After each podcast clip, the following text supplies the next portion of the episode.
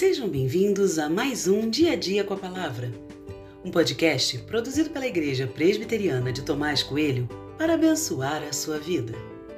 O título de hoje é Quando a bênção dada por Deus vira pecado e tem por base o texto de 1 Reis 12, de 26 a 28, que diz: Então ele pensou: Agora o reino voltará para a casa de Davi se este povo subir para fazer sacrifícios na casa do Senhor em Jerusalém, o coração deles se voltará para o Senhor deles, para Roboão, rei de Judá. Eles me matarão e voltarão para ele, para o rei de Judá. Por isso, depois de se aconselhar, o rei fez dois bezerros de ouro e disse ao povo: Basta de subir a Jerusalém. Eis aqui os seus deuses, ó Israel, que tiraram vocês da terra do Egito.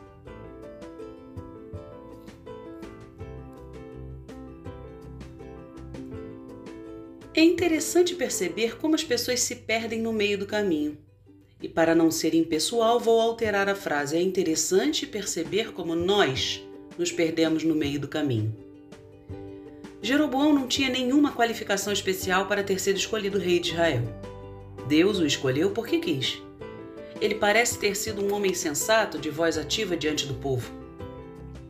Deus fez com que o povo o seguisse. Dez tribos de Israel foram atrás dele, tudo pela ordem de Deus.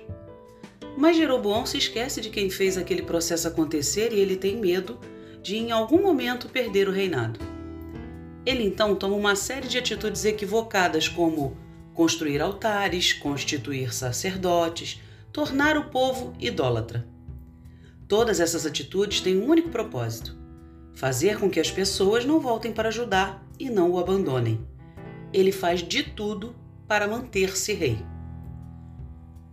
Jeroboão se perdeu. Na luta pelo poder, Jeroboão se vendeu, abriu mão de valores e se esqueceu de Deus. O poder tinha se tornado sedutor demais. Ele já não tinha um coração reto diante de Deus. Da mesma forma que aconteceu com Jeroboão, acontece com a gente. Deus nos coloca em certos lugares porque Ele quer, mas nos perdemos. O trabalho que era bênção me torna escravo e me afasta do compromisso que eu tinha. Os filhos que me foram entregues como presentes agora se tornam ídolos e por aí vai. A lista é interminável. A verdade é que se perder é fácil e todos nós já nos perdemos em algum momento da vida. Minha oração é por sensibilidade espiritual, para que eu possa perceber essas tentações no meio do caminho.